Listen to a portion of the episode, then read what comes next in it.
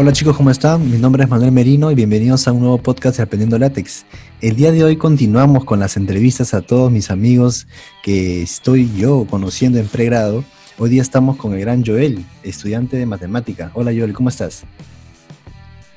Buenas tardes, Manuel. Eh, yo muy bien, ¿cómo tú estás? Acá tranquilo, un poco con frío, con calor, ya no se sabe qué clima acá en Lima. Es medio, medio loco es el clima aquí. Sí, eh, más acá en Callao que como estamos cerca del mar, eh, hace un poco ah, más de frío.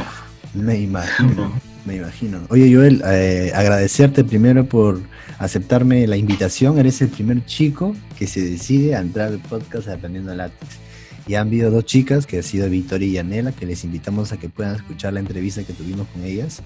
Y bueno, te agradezco. Espero que contigo sea un precedente y más chicos se puedan eh, animar a aceptarme la entrevista. Creo que algunos son medio timidones. que, bueno, también ven seguro que les puede dar vergüenza hablar por mucho tiempo y no es fácil, ¿no? No es, fácil mantener una conversación por 30 minutos quizás.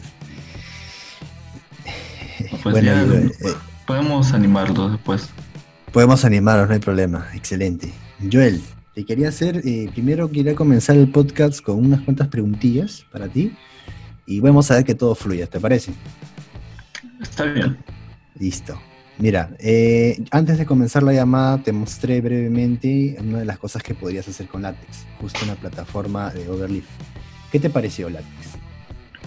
Eh, bueno, la verdad Latex me pareció una herramienta, mm, o sea, cuando vi tus trabajos, cómo lo hacías, eh, me pareció una herramienta bastante buena. O sea, al, ver prácticamente un nivel de simetría, una tipografía, y, también de las imágenes que te he comentado, las imágenes vectoriales que puedes hacer, eh, me pareció muy, muy, pero muy interesante. Eh, cosa que, o sea, cuando lo hago en Word, eh, siento que es algo muy simple, es muy fácil, pero muy simple.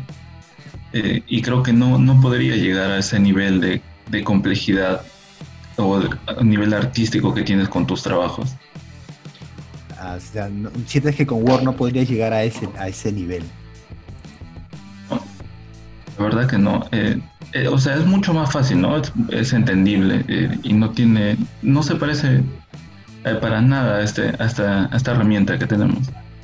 Exacto, porque son como que ya son dos cosas muy distintas. Word con látex. Con Word tú escribes texto, le pones este negrita, rojita, todo normal. Pero látex es, es data data, como te es eh, texto crudo, es, es, donde tú pones código, pones comandos, traes este, paquetes y es un poco más complicado para algunas personas que recién lo, lo van a ver y van a interactuar con látex.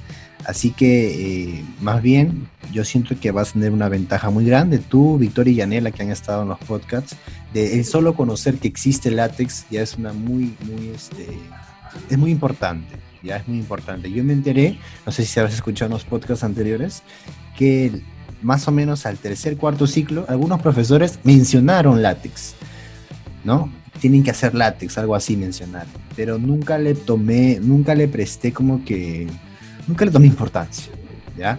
Recién el séptimo ciclo me di, me, me hice la pregunta, voy a aprender látex, porque yo hacía mis documentos todo en Word y sentía que lo hacía bien hasta que choqué con algunos libros y me di cuenta que estaba a años luz de llegar a ese, a ese nivel. Así que, bueno, espero que lo que estamos haciendo ahora, que es incentivar a todos ustedes eh, de usar látex, tenga frutos y pueda incentivarlos a ustedes que van a ser futuros científicos o investigadores, no lo sé, y tengan muy buenos resultados. Eh, yo no sé, Joel, si tienes, por ejemplo, alguna pregunta que tienes que hacerme a mí respecto al látex. Eh, ¿Cuánto te demoraste en aprender látex? A ver, eh, es una pregunta complicada. Por ejemplo, Yanera también me la hizo y me, me, hizo pensar un poco porque, mira, yo más o menos empecé en el 2016, ¿ya? Empecé en el 2016 eh, yo hacía mis documentos en Word, como te comentaba, hacía con una herramienta llamada MathType, no sé si has escuchado, es como que un plugin de Word en el que tú puedes hacer ecuaciones matemáticas, aunque creo que Word también tiene su propia herramienta para insertar ecuaciones, pero yo usaba MathType, así que preferí hacerlo ahí. Eh, fue donde me choqué con libros de la editorial Springer, exactamente esa editorial que te la recomiendo, que vas a ser matemático, la editorial Springer. un libro? Sí, creo que, creo que, creo que te pasé un libro de Sorich, es mi libro favorito. es el, libro, es, es, una editorial que te la recomiendo muchísimo, tanto en contenido y en forma. Me refiero en forma a la estética, cómo está tipeado el libro, cómo está mostrado e impreso ante todos. Y fue donde me choqué con una pared, ¿no? Esta, este nivel tipográfico no está a la altura de lo que estoy haciendo yo. Así que me puse a investigar, es donde encontré a látex otra vez, otra vez, ¿no? Había escuchado ya tercer ciclo, cuarto ciclo de látex y es ahí donde me choqué. Ah, ya, tengo que aprender látex entonces. Intenté la primera vez y no pude. Me pareció complicado y lo dejé. Y otra vez intenté hasta que me metí a un curso. Yo me metí a un curso. Estudié un curso de, de látex básico y ese curso duró 24 horas. Y es ahí donde aprendí lo básico, básico, básico pero lo importante fue que dejé Word, dejé toda la suite de Microsoft Office a un lado. Nunca más la volví a usar desde el 2016 hasta el 2020 que todos me están pidiendo un Word y PowerPoint, que es ahora en estudios generales. Me está costando muchísimo eh, retomar mis trabajos en Word. Te soy sincero por eso. No sé si te has fijado que cada vez que hay clases, yo le pregunto a la profesora, ¿puede ser en PDF? No, en Word, en punto doc joven, me dice alumno, la profesora. Y a mí me cuesta muchísimo. Es más, ni me acuerdo cómo hacer sangría, no me acuerdo muchas cosas en Word, porque no lo uso en el 2016, ya pasó como 4 o 5 años. Y otra vez estoy retomando, ¿no? Estoy retomando y, cada... La forma en cómo hago en látex, trato de hacerlo en, en Word, pero no es lo mismo, ¿no? No es lo mismo. Y bueno, habrán pasado unos 6 meses, 7 meses, en el que recién yo he podido lograr un documento más o menos pasable, pasable. Yo podría decirte que aproximadamente siete meses, pero dándole todos los días, ¿ah?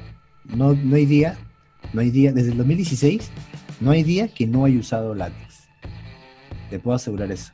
Hasta en el trabajo metí látex. Yo cuando estaba trabajando dos años, los dos años anteriores, el 2018 y 2019, estuve elaborando estaba trabajando como analista de datos. Bueno, el área, el área se llamaba pre-sales, ¿no?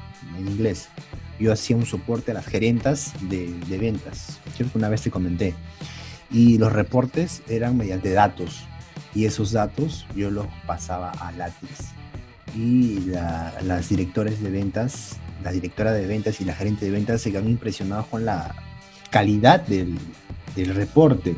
Porque otros las hacían en Excel y en PowerPoint y era totalmente distinto a lo que yo mostraba. Y todavía lo hacía en formato vectorial las imágenes. Ellas hacían zoom y nunca perdía calidad. Lo que no pasaba antes cuando hacían sus reportes, lo hacían en PowerPoint, metían pantallazos sus imágenes y se veía pixeleado. Y más que todo, esos reportes van a los clientes y los clientes a veces lo ven en su celular. Y estamos hablando de clientes pues que son gerentes, gerentes de casinos. Y ellos están viendo y no veían algunos datos. Entonces, yo creo que látex, desde, mi punto de vista, marcó un hito en el transcurso de mi carrera profesional como futuro científico que voy a hacer. Y te podría decir que si quieres tener resultados muy buenos en látex, empieza desde ya. Es mi recomendación. Empieza desde ya en tu tiempo libre, aunque sea una hora, una hora a la semana, mira, una hora a la semana puedes darle y aprende hay un, hay un patita que en YouTube que se llama Manuel Merino, que hace muy buenos videos, te lo recomiendo. Y, él hace videos de, látex y podrías aprender un poco ahí. Hace, he hecho algunos videos como por ejemplo cómo hacer un paper, cómo hacer una presentación, de lo más básico, siempre empiezo desde cero. ¿Ok? Entonces mira, a tu pregunta me demoré siete meses en hacer un, un documento respetable, pasable. Pero aún así siempre hay algo que te falta, ¿no? siempre hay algo que aprender. Látex es un mundo en el que siento que me va a faltar la vida para aprender todo látex. Eh, un constante. Eh, Así es. Una constante. Es parte de ella, es parte de ella. Todos los días uso látex. No hay día que no lo use. Eh, también una pregunta que tenía era, por ejemplo, este, estaba viendo cómo, cómo estructuras tu documento y me parece que eh, creo que te toma, demanda un poco más de tiempo que el Word, porque, por ejemplo, en el Word eh, solo escribo y hago, selecciono todo ese texto y hago un clic y lo pongo en negrita. Eh, pero, ah. por ejemplo, si, si lo haces en LaTeX tienes que poner algún código, tienes que escribir códigos, escribir códigos y así es. Eh, eso, con el pasar del tiempo, eh, lo, te lo, lo haces así ya por instinto, lo, Sí, es como el ultra instinto me da. Siento que escribo, que escribo y ya. Es más, yo cada vez que veo un artículo o un libro, eh, llegas un momento que ese libro que estás viendo, ya no estás viendo un libro, estás viendo cómo hacerlo en látex. O sea, yo cuando veo un documento, un artículo, en mi cabeza está pasando a ver, ¿cómo lo haría en látex? ¿Haría un, haría un entorno table? ¿Haría un entorno figura? ¿Haría un tix? Ya pasa, mi cabeza está volando ya. Y esa, eso lo he obtenido obviamente con la práctica. Lo he obtenido con la práctica. Y tienes mucha razón. El hacer una negrita, por ejemplo, yo pongo, por ejemplo, Hola Mundo. Hola Mundo, selecciono, presiono negrita en Word y ya está. En cambio, en LaTeX tendría que poner Hola Mundo. Pero ese Hola Mundo debería estar dentro de un comando. Los comandos en LaTeX comienzan con el backslash. Backslash tx, text, bf y entre llaves pondría Hola Mundo. El resultado de eso sería Hola Mundo en negrita. Lo que tú acabas de decirme es cierto, demora un poco más, pero yo te puedo decir que hacer un documento en látex que tenga un contenido muy amplio, hablando más de 80 hojas, 100 hojas, es mucho más sencillo, por decirlo así, que hacerlo en Word. En Word, mientras vas más aumentando las hojas, el seguir escribiendo se complica porque una cosa se mueve, la tabla se va para otro lado, se, me descuadra, le mando el correo a la otra persona, la otra persona lo abre, se le descuadró, no tiene ah, es todo un mundo. En LaTeX no pasa eso. Hay una gráfica comparativa, esa gráfica comparativa ya que me has hecho acordar, lo voy a publicar en el fanpage de Aprendiendo LaTeX y también te lo voy a pasar a ti, que es la siguiente, mientras menos texto tengas, es como una función, mientras menos textos tengas, hacerlo en Word es más fácil que en látex. La dificultad aumenta en látex. Pero mientras va aumentando la cantidad de hojas, eh, en Word, en látex se mantiene constante y en Word sigue aumentando la dificultad. ¿Te das cuenta? Eh, eso es lo que pasa en látex, porque en látex para hacer una, te mostré cómo hacía yo la bibliografía, solamente con un comandocito y no tengo que preocuparme de nada más. Para eso fue creado látex, para que el investigador se dedique netamente a lo que quiere, que es investigar. Las otras cosas, no, no lo voy a hacer. Y así es, así es, este, mi estimado Joel. Sí, de verdad, eh, sí, me parece muy, muy interesante. Eh, también eh, vi que estás promocionando un libro ah, el libro. A ver, creo que por aquí lo tengo, ya que, ya eh, estamos, para que la gente que está escuchando esto, estamos ahorita en una videollamada. Acá tengo, mira, el librillo, el Latix Nomicon. Este es un librillo, este escrito por un, no sé si es ingeniero o es un físico, ya, me, entró la duda, pero es un mexicano. Eh, este señor hace, bueno, tiene un canal de látex igual que yo en Facebook que se llama Write Latex Ya, que significa escribe látex ahora, ¿no?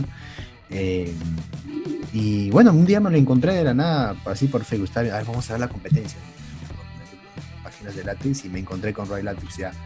Y desde ahí comencé a seguirlo y era un, patita que todos los días prácticamente hace transmisiones en vivo de látex, todos los días a las 6 de la tarde, también estás invitado si lo puedes, si lo puedes ver en Facebook aunque creo que me dijiste que te habían baneado. Eh, podrías, este, cuando tengas tu cuenta de Facebook abierta o las personas que están escuchando esto, pues están invitados a, ver el fanpage de Write Latex ya. Hace muy buenas, muy buenas, eh, muy buenas transmisiones en vivo con contenido interesante. A veces y, yo sabía, ¿no? Este chico veo que tiene mucho más tiempo en látex que yo ya es una persona que ya está hecho un libro de látex, así que no es cualquier persona. Ha transmitido toda su experiencia, ¿no? de más de 3.000 horas, más de 3.000 horas haciendo látex en este librillo tan chiquito y lo he estado leyendo y me gusta mucho. Hay cosas que siempre buscaba en internet que me olvido y acá las encuentro rápido. Así que no me arrepiento de haber comprado y bueno, él se comunicó conmigo y ahora soy el distribuidor oficial de Omicom en Perú. Así que todas las personas que están interesados en un Latex Nomicon pueden inscribir al fanpage de Aprendiendo Latex, aprovechando el cherry, ¿no? Sí, eh, lo, sí, lo que te quería comentar de ese libro es que, bueno, cuando yo estaba leyendo el libro de inglés, eh, vi en la introducción que pocas personas han hecho un libro eh, de látex enseñando o aportando datos de, de látex. y los, los pocos que habían eran de inglés. La mayoría era inglés. y bueno, la verdad yo, yo, no, yo no sé mucho inglés, algo básico. También tengo que estudiar. y y por eso fue que, quiero adquirir ese libro, ¿no? Porque, o sea, la barrera de no saber inglés y la barrera de no tener mucho, mucha cantidad de libros en español eh, dificulta eso, ¿no? Y por eso ese libro me pareció muy interesante. Ah, ya. Mira, yo voy a comenzar a traer la otra semana, voy a ya a comunicarme con este chico y la otra semana estamos hablando ya para. ¿Hoy de qué estamos? Hoy estamos 4, ¿no? 4 de septiembre. Aproximadamente el 11 por ahí voy a estar comunicándome con él para pedirle, hacerle la. Hacer el pedido y voy a tenerlo de 10 en 10. Vamos a ver, voy a tenerlo de 10 en 10 y lo hago público. ¿no? Igual te voy a avisar para que pase Va a costar aproximadamente sus 80 soles, porque a mí me costó 100 soles. A mí me costó 100 soles traer esto. Para mí. Pero bueno, como, lo voy a traer en cantidad, me va a costar un poco menos y va, a salir un poco más barato para las personas. Y eso que está incluyendo todo el envío. Así que es un precio razonable. Pero bueno, el precio sube considerablemente solo por el hecho de traerlo de México a Perú. Porque en México está como 40 soles, más o menos. Más o menos convertido aquí, como 40 soles, ¿no? Acá se, se duplica prácticamente precio. Sí, Sí, estás viendo eso.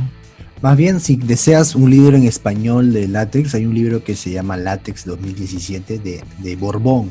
Borbón es el apellido del, señor, es un, creo que es de Nicaragua el autor.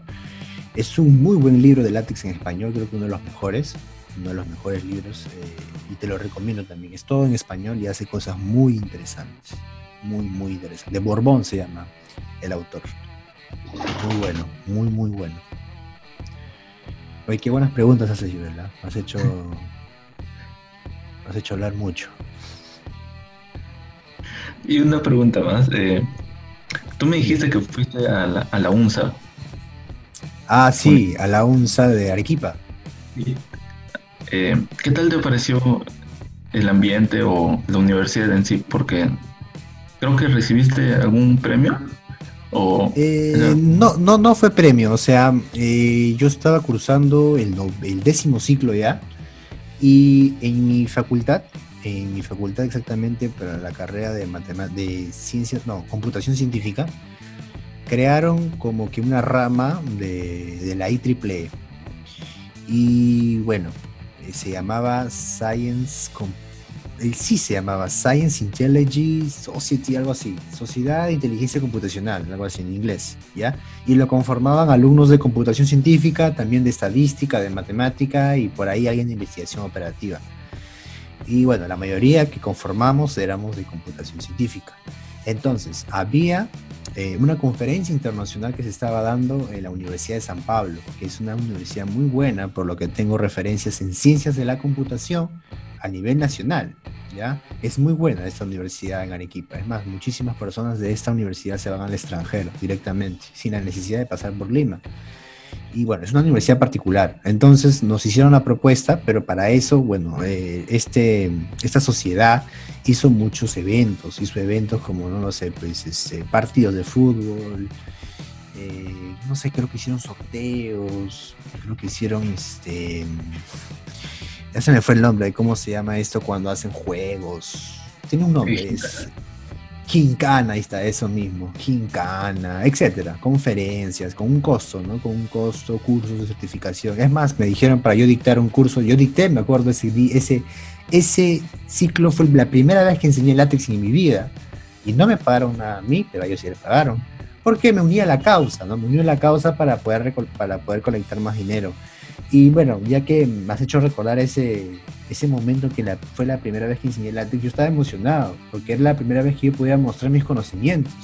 Yo había aprendido látex en séptimo ciclo y había pasado prácticamente más de un año.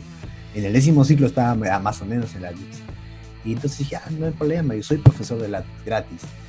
Y me doy, me doy con la sorpresa que van entrando los alumnos y se van registrando, obviamente, y van pagando, y todos, todos eran profesores todos, incluso mis profesores que estaba llevando ese mismo ciclo. Es como que ahorita el profesor está citando tú un curso y entre el profesor Renzo, entre el profesor Aldrin, entre la profesora Yanet, entre la profesora Galvez de lenguaje, entre el profesor de biología. Imagínate que yo dije, ah, mal.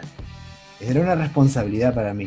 Y te cuento una anécdota que me, que me pasó en ese momento, ya que, si me lo permites, te cuento una anécdota que me pasó. Yo cuando enseño látex o cuando enseñaba látex, siempre lo hacía con el programa en escritorio. O sea, tenían que estar instalados. Entonces, hay dos cosas que tienes que instalar en, la computadora.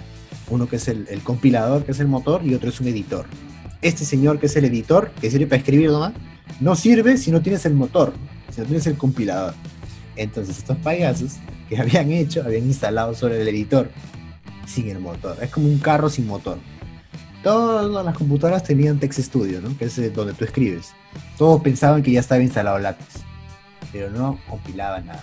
Cuando yo estaba explicando, ya había dado mi introducción, todo acá, ya chicos, pueden acá compilar. Profe, no me compila. Ah, esto pasa, a ver, ¿por qué? Esto pasa cuando está mal instalado, le digo todavía. Cámbiate de máquina. Y otro me dice, profesor, me pasa lo mismo. Y al parecer, nadie tenía látex instalado. Nadie. Y yo estaba editando desde mi laptop y mi laptop tenía látex, por eso no me percaté. Y pucha, pues eh, todos dijeron, profesor, ahora ninguna máquina tiene látex. ¿Tú qué harías si estás dictando látex y ninguna máquina tiene látex? ¿Qué, es lo, ¿Qué pasaría por tu cabeza en ese momento? Y todos tus alumnos son tus profes. ¿Cuál sería tu solución? un pánico. un profesor dijo, bueno, yo, yo sé que el profesor de látex se le va a ocurrir algo. Dijo. Y bueno, para mi suerte se me ocurrió algo. Justo te acabo de enseñar antes de empezar la llamada una plataforma online sin la necesidad de instalar algo. Se me perdió el foquito. Vamos a hacer la clase en Overleaf. E hicimos la clase en Overleaf. Les, les enseñé a crear su cuenta, crearon una página en blanco eh, para poder crear su código, hicimos la clase y todo salió bien, felizmente. Es una de las anécdotas que me pasó. Entonces, volviendo al tema que fue de Arequipa, juntamos dinero y me hicieron la invitación. Manuel, ¿te gustaría ir a Arequipa a um, pertenecer como representante del CIS para que participe en esta... Es como una escuela de verano, algo así se llamaba, ¿ya? Estuve toda una semana ahí y era todo pagado, ¿ah? Todo pagado, me pagaron todo. Bueno, en realidad lo, pagamos entre nosotros porque hicimos los eventos, hicimos todos, todas estas actividades para recaudar, recaudar dinero. Y bueno, pues fui a Arequipa, fuimos cuatro, cuatro amigos, eh, pero bueno, no sé si lo escuchen, no sé si lo escuchen, Lucero, Cristian, Carla y yo. Eh, fuimos a Arequipa, los cuatro de computación científica. Fue, fue, bacán porque cuando llegamos no habíamos ni siquiera reservado hospedaje. Llegamos y bueno, el taxista nos dijo, ah, acá se puede hospedar. Bueno, llegamos, fuimos a la universidad. Otra vez, otra anécdota fue que nos equivocamos en la universidad porque pensamos que era en la católica. En la, hay una universidad, Santa María creo que se llama, en María. Exacto, en la Católica de Santa María. Y nosotros fuimos, pues todos campantes, vamos, ya vamos a la Santa María. Es en la Santa María el evento, ya vamos, vamos a la Santa María, ingresamos, el portero nos dice, ¿a dónde van? No, somos este, estudiantes de la Universidad Nacional Mayor de San Marcos y, vamos a, a, participar en un evento, todo. Ah, ya, ya, pasen, pasen. Nos, pidieron los carnetos, llevamos nuestro carnet universitario y todo. Y entramos, fuimos a la Facultad de Ciencias de electrónica, de computación, y no había nada, nada, nada, nada. Oye, ¿estás seguro? Y yo le digo, oye, ¿están seguros, no? voy a ver otra vez por si acaso. Yo no había visto nada, yo estaba confiando en ellos. Y veo, y el evento era, eh, era patrocinado por esta universidad, pero era la Universidad de San Pablo. O sea, eh, se habían fijado solamente en el patrocinador. Fui a la Universidad de San Pablo y ahí fue donde conocimos a todo lo que hacía en esta universidad. Era una universidad muy bonita, una universidad muy bonita. Fuimos las conferencias, no entendí mucho porque todas las conferencias fueron en inglés, pero bueno, más o menos vi lo que se estaba haciendo en ese momento, que era inteligencia artificial más que todo. Y bueno, como te digo, existen ramas que son de la IEEE, que son como asociaciones que hay en cada universidad, y existía una asociación también, igual que San Marcos, en la Universidad de, de la UNSA, ¿no? La UNSA también y nos reunimos un día de la noche en el centro de Arequipa, ¿no? Para, para más o menos conversar y, el chico, pues, no sé, nos, eh, nos invitó a la UNSA, les invito a que vayan a la UNSA. Entonces nos dio un recorrido por toda la UNSA, fue en la noche, ya fue en la noche. Y me pareció una universidad muy bonita, muy parecida a San Marcos, me pareció muy parecida a San Marcos por cierto aspecto, pero obviamente San Marcos es el triple de grande, creo. Y bueno, me pareció muy parecida a San Marcos. Y me pareció bacán. nos fuimos a su facultad, creo que era facultad electrónica, nos comentó ciertas cosas. Y chévere, fue una bonita experiencia, porque conocí prácticamente tres universidades del equipo. Sí, es, interesante viajar y conocer bastantes ah, cosas. Sí, me dirás a mí de los viajes. Oye, Joel, una pregunta. Yo quiero decir, tú ahora me toca a mí hacerte las preguntas. ¿Por qué estudiaste matemática? ¿Por qué, sea, ¿por qué elegir matemática pura? ¿Por qué no ser mejor chico, reality que trae más plata? No sé, ¿por qué matemática pura? Bueno, eh, primero, eh, mi madre y mi padre querían que me meta a la marina mercante. A su madre. Eh, mis papás son marinos. Oh. pero yo, no sé, a mí no me gustaba mucho. En ese tiempo sí cuidaba muchísimo más mi, mi, físico, mi alimentación, todo eso, pero descuidaba un poco los estudios. Eh, en, primaria sí me gustaba la matemática. Eh, en segundo, eh, no, porque no entendía nada el profesor y ahí fue cuando empecé a odiar la matemática. no, no lo entendía, no me gustaba. Y ahí fue cuando viví en Arequipa. Estaba en un colegio. Y entonces viajo acá a Lima y me meten a un liceo y ahí los profesores el nivel era un poco menos, ¿ya? Pero eh, avanzaban un poco más lento y eh, así empecé a, empezó mi gusto por la matemática, ¿no? Eh, ahí sí lo entendía. y fue desde tercero hasta quinto donde prácticamente me adelantaba en los temas, ¿no? también estaba en, una academia, me gustaba mucho la matemática, pero no, aún no me decidía por mi, por mi carrera bueno, primero mis padres querían que sea la María Marcante, después, eh, bueno, yo dije, como me gustaba la matemática, bueno, puedo ser ingeniero, ¿no? Dije. Entonces, eh, bueno, mi primera opción fue eh, ingeniería civil. Mm. después, no, no, como que no, no me gustó mucho su, su, su, o algo así era. y, o sea, fui a una muy parecida que era la geológica. Ya. Ya, y eh, ahí fue donde en, en, mi academia me hacen un test vocacional y me sale economía, matemática y ingeniería, e ingeniería civil. Eh, y ahí, eh, como ya había descartado prácticamente ingeniería civil, me quedaba entre matemática y economía. Y ahí fue donde investigué un poco más sobre la carrera de matemática, en dónde podía trabajar. Y también me gustaba la economía. Y eh, la primera impresión que tuve de matemática era trabajar como en una empresa. Eh, bueno, eh, ahorita tú me has comentado que un matemático es muy difícil, es, en Perú es muy difícil de que un matemático pueda entrar a una empresa, ¿no? Porque si bien he visto, he investigado, mm, en Europa es muy importante, los físicos, los matemáticos, son muy importantes en la optimización de ganancias de las empresas. en Perú aún, aún no se aplica esto. Pero también me gustaba un poco más sobre investigar sobre más matemáticas, ¿no? investigaba por mi parte y todo eso. Y ahí fue donde eh, me empecé a, entrar un poco más en la matemática pura y me empezó a gustar, empezó a gustar, empezó a gustar y así. Y además que me, me gusta enseñar también. O sea, primero tengo que ser profesor, creo que es un, como un paso que tienen todos los, los, de ciencias básicas de ser profesor. Vas a pasar eh, por ahí, de todas maneras. De todas maneras. Eh, y porque, bueno, en mi colegio, eh, como yo era el que sabía más, por así decirlo, en matemática, ¿no? En matemática y física, eran los que, era el que sabía más. yo le ayudaba a mis profesores. Mi, mi, profesor enseñó prácticamente a dos filas de alumnos y yo enseñaba las otras dos filas, pero eso era en en la práctica. no te dije que íbamos un poco más lento en la enseñanza. Y eh, además ya estaba en academia y podía y, sabía un poco más que mis compañeros, ¿no? Ya había hecho eso, ya había repasado eso. Eh, además que me estaba preparando para la universidad ya un poco desde antes de, antes que otros, ¿no? Claro. Y, así, y, también me gustaba un poco enseñar. En la academia fue igual. Eh, eh, algunas compañeras que iban para el área E que tenían que llevar geometría, álgebra, que de verdad lo veo un poco innecesario, eh, porque ellas se, se van a dedicar a otra cosa, ¿no? Aunque siempre es bueno que algo, le enseñaba porque no entendían y así. y me apasiona un poco enseñar, ¿no? También que, sí, que soy muy sociable, ¿no? Aunque cuando me paro frente de muchas personas eh, siento un poco de temor, eh, tengo, que, tengo que manejar eso. Pero sí, sí, sí me va bien. Creo que es parte de, yo en algún momento también sentía eso, del temor de estar ante un público.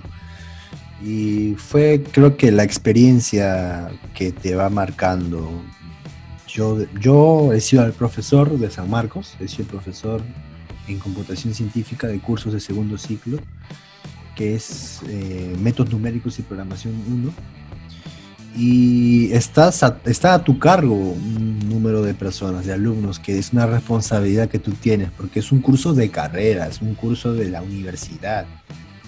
Y esa experiencia me ayudó muchísimo, me ayudó muchísimo porque te ayuda a desenvolverte un poco más, te ayuda a ser responsable, te pones en el pellejo a los profesores de todas las tareas que tienen que revisar. Y bueno, poco a poco luego comencé a enseñar en el Centro de Extensión Universitaria de, la Facultad de Matemática. Me llamaban para enseñar, enseñó LaTeX, MATLAB, me enseñó Python.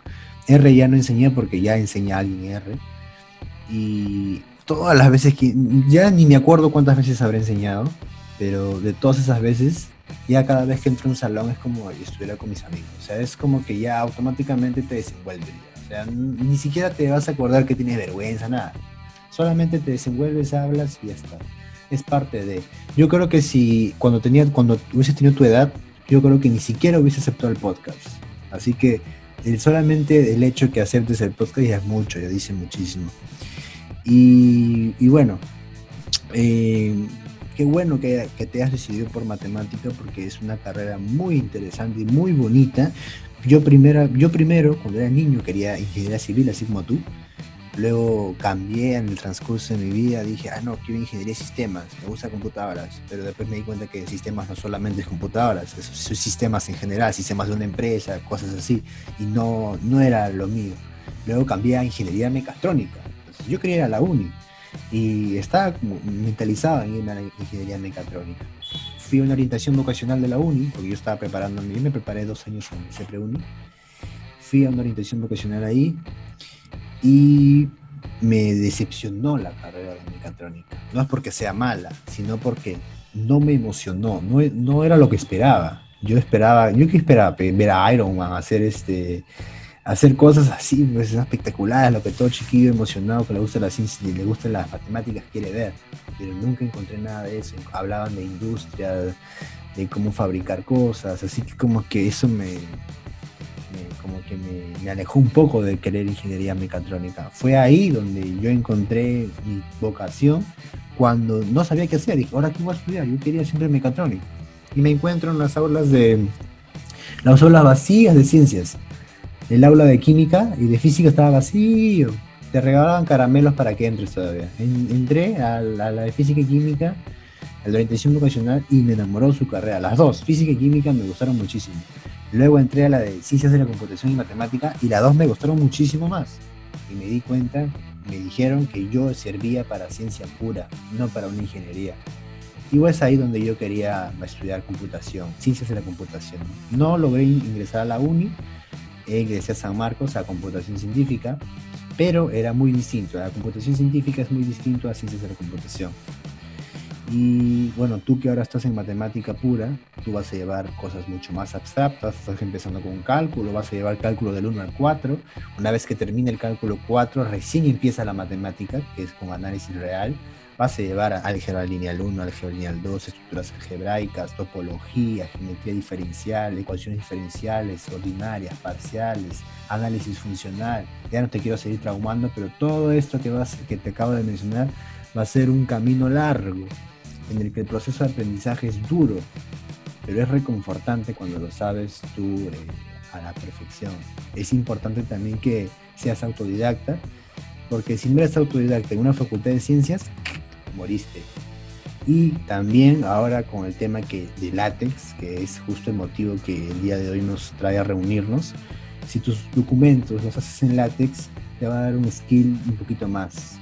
Yo he tenido eh, ocasiones en el que solamente por saber látex me ha incluido algunas cosas. ¿ya? Me ha incluido algunas cosas, solamente por saber látex. Por ejemplo, en una feria que tuve de computación científica, la semana de computación científica, mi profesor tesis, que es Luyo, me dijo, Merino, si no te dan ponencia, no me sacas tu póster. ¿Es ponencia o nada? Póster es para, para chiquillos. Así me dijo. Y el profesor, que de otro curso, quería que presenten su tema de tesis en pósters. Y mi profe no me dejaba usar el tema de investigación del grupo. Así que me quedé sin tema. Y le dije a mis amigos, oye, para exponer con ustedes, para tener mi nota para el otro curso, pues. Y me dijeron, ya, pero ya, ya, ya vamos a, ya tenemos el tema, ¿qué puedes aportar? Yo lo hago en látex, pues. Ah, ya, ya, pues yo lo hice en látex el póster y, ganamos. Porque se veía bien bacán, pues el póster bacán, chévere. Y bueno, son cosas que, que, pasan, ¿no? Yo creo, es un consejo que te doy como egresado de, de la Facultad de Ciencias, no importa cuánto sepas, no importa qué tanto tengas aquí, si no lo sabes mostrar a los demás, más que toda la comunidad científica. Y esta herramienta que te brinda, que te permite hacer eso es látex. Y por eso eh, te, exijo que aprendas látex, te animo que aprendas látex. Espero que todo este podcast, toda esta conversación que he tenido contigo con base en mi experiencia tanto en látex en mi vida académica, profesional y personal, te haya servido a ti y te haya animado mucho más para seguir en este camino que va a ser duro, como te vuelvo a repetir, pero reconfortante en algún momento. Joel, una pregunta más. ¿Tú te ves como futuro investigador o no? Eh, bueno, eh, aún no pero, ¿Aún no la tienes clara? No, no, sí. Eh, usted, bueno, usted me dijo que usted me, me, brindó me brindó unos consejos de qué tenía que hacer primero y a dónde tenía que apuntar, ¿no? veo que el de la empresa es un poco más complicado que, bueno, es mucho más complicado, ¿no? Que, ser un, investigador. También me, me, gustaría ser un investigador, eh, pero creo que me gustaría mucho más la docencia. Eh, no, no, descarto ser un investigador, pero me gusta mucho más la docencia. Eh, podría llevar los dos a la par, claro, pero si no se puede, si no llego a ser un investigador, creo que sí sería un, un profesor, ¿no? Me, gusta enseñar a los demás. Eh, y me gusta todo, todo ese ambiente que se genera en un, en un, aula.